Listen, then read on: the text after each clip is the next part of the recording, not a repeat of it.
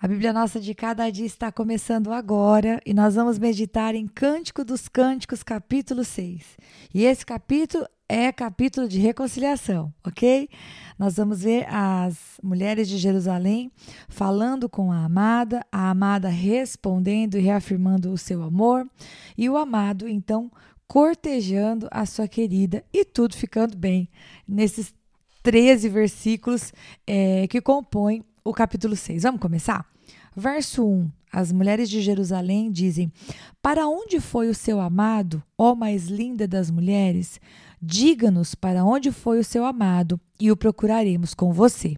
Então, mais uma vez, as mulheres de Jerusalém, né, dentro desse, dessa poesia de amor, estão fazendo uma pergunta. Se fosse para parafrasear, a pergunta é: para onde ele foi? e o verso 2 e verso 3 vai mostrar a amada respondendo a elas. Ela diz: O meu amado desceu ao seu jardim, aos canteiros de especiarias, para descansar e colher lírios. E aqui o verso 2 nos mostra que ela já sabe para onde ele foi, né? Em contraste com o que nós vemos no capítulo 5, em que ela sai para procurá-lo e não o encontra, agora ela já sabe onde ele está. Né? E aí no verso 3, ela reafirma o seu compromisso, que é um versículo muito semelhante ao capítulo 2, verso 16. Ela vai dizer no verso 3: Eu sou do meu amado e o meu amado é meu. Ele descansa entre os lírios. E aí aparece a figura do amado, reafirmando, elogiando, né? To, to, tudo de novo, a sua amada. Ele vai dizer no verso 4: Minha querida, você é linda como Tirza.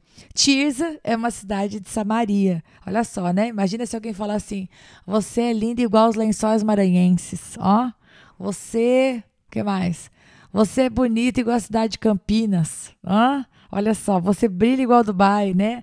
Olha só que elogio maravilhoso que Salomão fez, né? Ele comparou ela a uma cidade.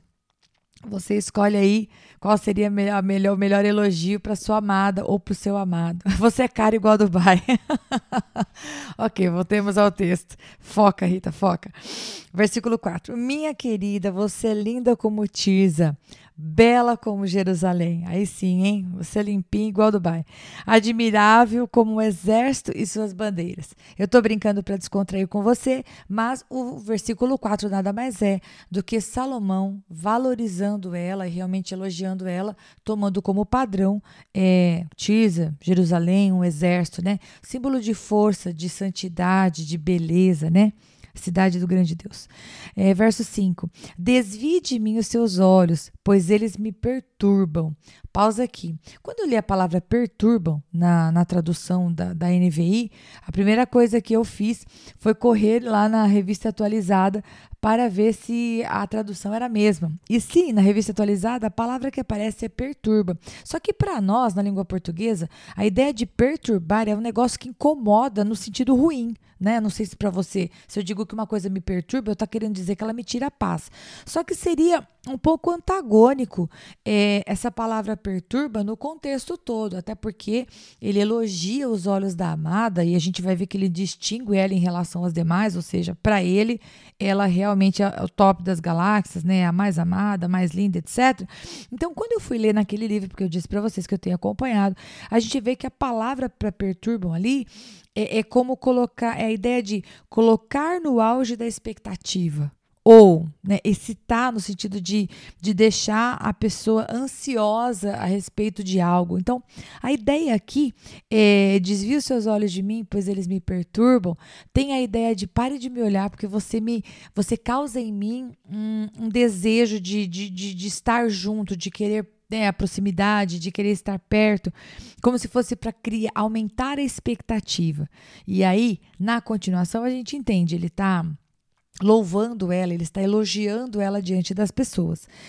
É, continuando a parte B do verso 5. Seu cabelo é como um rebanho de cabras que descem de Gileade. A gente já viu esse elogio, né? Seus dentes são como um rebanho de ovelhas que sobem do lavadouro. Branquinhos, limpinhos, maravilhosos. Cada um tem o seu par, não há nenhum sem, sem crias. Ou seja, tem dentes, não tá banguela, tá simétrico. Verso 7. Suas faces por trás do véu são como as metades de uma romã. A gente também já viu esse elogio, né? Tá dizendo que ela é simétrica, é perfeita, é linda, né? Verso 8. Pode haver 60 rainhas e oitenta concubinas e um número sem fim de virgens, mas ela é única, a minha pomba. E a gente lembra que eu já mencionei isso para você lá em 1 Reis 11, 3, a gente vê que Salomão tinha né, 700 esposas e 300 concubinas. Mulher foi um negócio que não faltou para Salomão. E ainda assim, aqui ele não dá números precisos. Alguns autores pensam que então o casamento dele com esta mulher, com a Sulamita, como a gente descobre nesse capítulo, né? Não quis antecipar isso para você lá no início, mas aqui sim aparece a palavra Sulamita. Na versão da NVI com, e, com S maiúsculo, na versão da revista atualizada com S minúsculo, mas a gente já chega lá. Então, aqui ele vai dizer que esta mulher, por mais que ele já tenha tido acesso a várias outras mulheres, e ele ainda tenha, ela é inigualável, ok? Uh, mas ela é única, a minha pomba. Continuando no versículo 9: Minha mulher ideal. Ela é a filha favorita de sua mãe e predileta daquela que a deu à luz. Quando outras jovens a veem, dizem que ela é muito feliz. As rainhas e as concubinas a elogiam. Então, essa é a maneira como o amado vai descrevê-la de maneira inigualável. Ninguém é comparável a ela. E aí as amigas, né, as mulheres de Jerusalém, respondem no verso 10. Quem é essa que aparece como alvorecer bela como a lua, brilhante como o sol, admirável como o exército e suas bandeiras.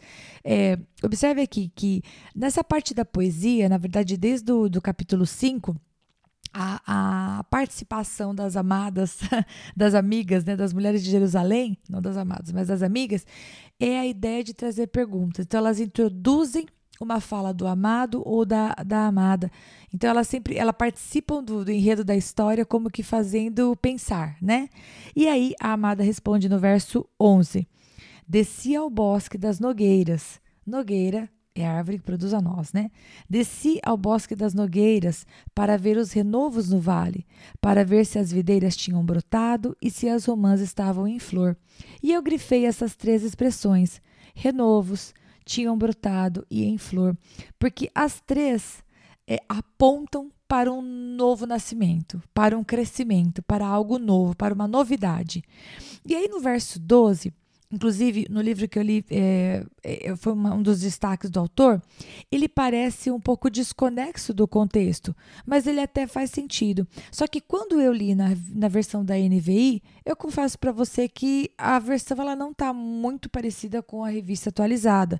E antes que você pense, olha aí, olha a palavra com problemas, com defeitos, de maneira alguma. A palavra é santa e o Senhor guardou ela para nós. Portanto, ela é digna de toda aceitação, ela é digna de toda compreensão de toda a confiança. Na versão da NVI diz assim: Antes que eu percebesse, ou seja, sem saber explicar como, você me colocou entre as carruagens, e aqui é a amada falando, e portanto a gente entende que se você no singular está falando do amado, com um príncipe ao meu lado. Esse um príncipe pode dar para a gente uma ideia ruim de que é uma outra pessoa, mas eu duvido que Salomão, eu duvido que o amado dela faria isso de colocá-la junto com outro homem. E aí então, quando eu fui olhar a, versi a versão da NVI, da NVI não, da revista atualizada, diz assim: Não sei como, imaginei-me no carro do meu nobre povo. Ou seja, os dois textos e principalmente olhando para o original, que é o que o livro que eu me baseio tem apresentado, dá a ideia do seguinte: antes que ela percebesse o que estava acontecendo, porque ela desceu ali no bosque das nogueiras para procurar se havia algo novo, se havia um novo, um, um, um algo, um novo cresce, algo crescendo, algo florescendo.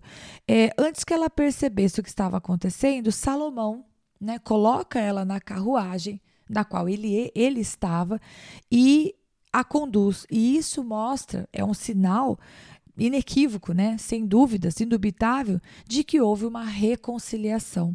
Então, na verdade, o versículo 12, ele é um fechamento de tudo aquilo que a gente vem acompanhando desde o capítulo 5, em que houve um afastamento do noivo e da noiva, né, onde ele a procurou, ela o rejeitou, depois ela mudou de ideia, ele já havia ido embora, e aí eles se encontram novamente, então, no jardim, que era o lugar onde eles começaram todo o seu romance lá nos primeiros capítulos como de Cantares, de Cântico dos Cânticos, como nós vimos.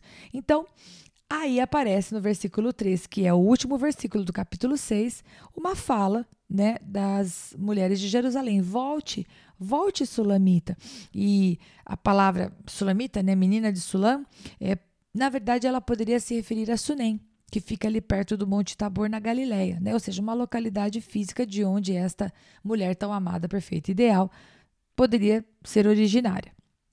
Os historiadores não têm um consenso nisso, aqui aparece o Sulamita e a gente se contenta com isso. Então, elas vão dizer: volte, volte, Sulamita, volte e volte para que a contemplemos. E a palavra que contemplar é olhar com atenção. E aí o amado responde: Por que vocês querem contemplar a sulamita como a dança de Manaim? Então, a ideia que dá aqui é que essas mulheres, né, que fizeram parte da celebração do casamento e tudo mais, elas gostavam de olhar para a sulamita como aquele que observa uma dança, aquele que observa atentamente uma apresentação de tão linda, de tão maravilhosa que ela é.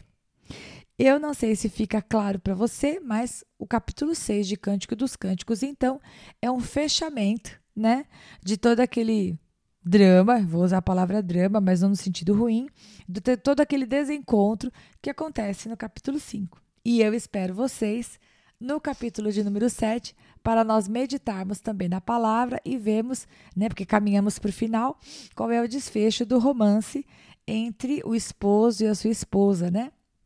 Entre a Sulamita e Salomão.